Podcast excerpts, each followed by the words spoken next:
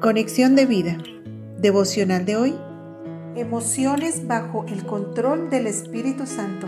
Parte 1. Dispongamos nuestro corazón para la oración inicial. Gracias Señor, porque por la fe en Cristo has colocado tu Santo Espíritu en mí para vivir en comunión y que mis emociones no decidan mi vida, sino tu buena, agradable y perfecta voluntad manifestada en tu palabra. Amén. Ahora leamos la palabra de Dios.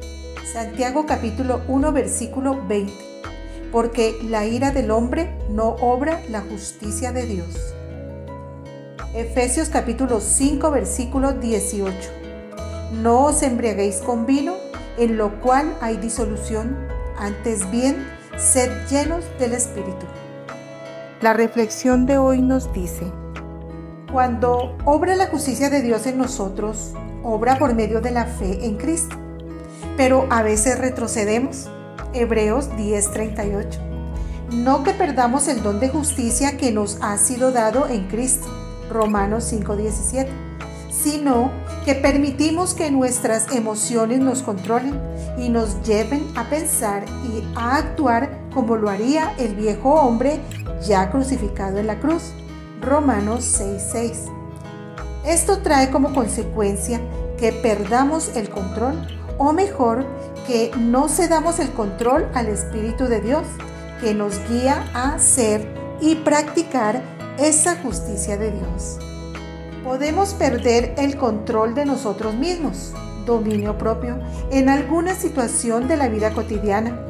Y esto es evidencia de que hemos cedido el control a nuestras emociones y no al espíritu.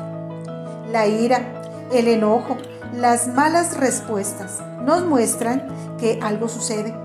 Esto no significa que debamos permanecer de esta manera o que no podamos con la ayuda del Espíritu Santo volver a tener amor, paz y dominio propio. La palabra de Dios nos enseña a adornar nuestra vida teniendo un espíritu suave y apacible, lo cual tiene mucho valor ante Dios.